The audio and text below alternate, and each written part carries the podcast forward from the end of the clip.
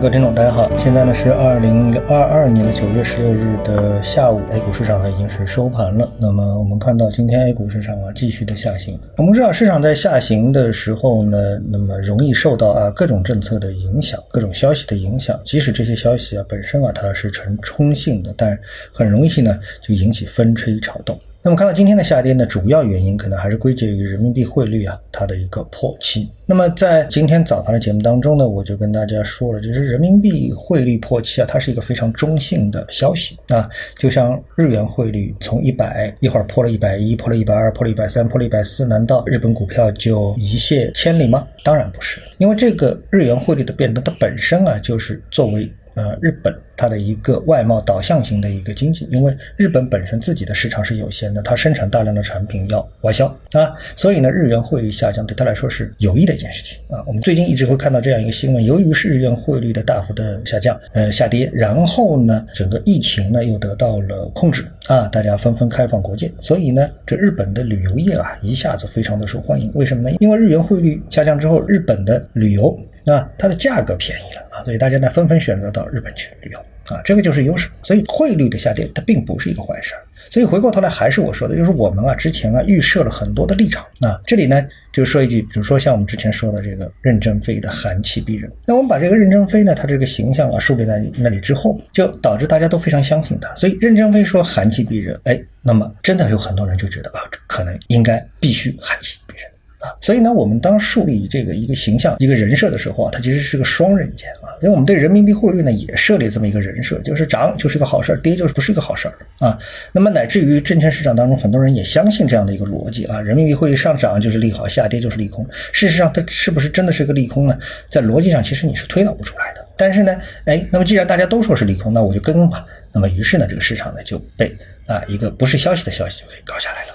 啊，当然，市场下跌，另外还有一个消息呢，是什么呢？就是和证券啊、和期货啊、和这个基金板块有关的这么一个消息，就是哎，管理层啊突然之间说，哎，你们能不能降点费啊？但从我们的行业的这个角度来说呢，任何一个行业它其实这收入啊都是分层的啊。那么在这个靠上部的啊，就金字塔啊，在塔尖的这部分，那收入一定是高的。但是呢，它的这个基底的收入呢，一定是非常低的，或者相对来说是比较低的。所以证券行业其实经过这么长时间的翻滚之后啊，你说它还是一个收入非常高的一个整体的一个群体吧？其实我也是不太相信的啊。据我了解，也不是这么回事儿。所以在这种情况下面呢，突然之间啊，这个发文说你们该降一降了，就像我们要求这个药价应该降一降了啊。我觉得药价降一降，可能隔行如隔山吧，我觉得还是完全能理解的。但是回到我们自己的这个证券这个行业来说的话，我觉得进一步。的降价啊，实际上对整个的行业产生什么正面的影响啊，这是很难的。所以呢，这消息一出啊，我们看到呢，证券板块就应声下跌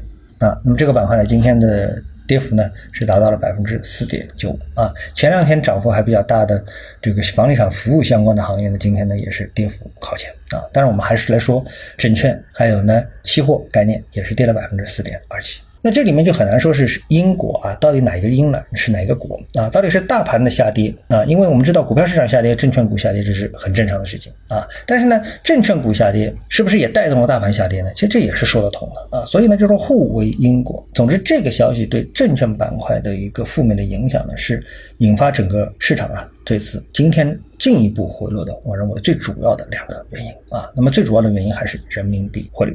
那么谈到这里呢，我们就不得不对大盘未来啊谈一些自己的这个看法。那么大盘到底接下来会怎么走呢？我认为啊，这个整个的市场其实回落的已经相当充分了，回落这么多了。那么在持续回落的过程当中，这个时候选择离场，其实啊已经是晚了啊，其实已经是晚了。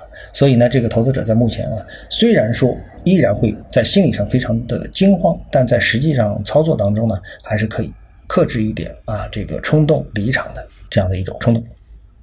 好，如果你有什么样的自己的看法呢？欢迎呢在我们的留言区呢跟我们进行一个互动。那我们看到这个之前谈人民币的这一块啊，就有很多的投资者跟我们充进行了一个充分的互动。好，那么今天呢，我们就跟大家探讨一下，各位有什么想法或者是感受的话呢，欢迎在评论区里呢一起的交流。也希望各位呢是多多点赞、转发、订阅我的频道专辑啊。我们下期的节目时间再见。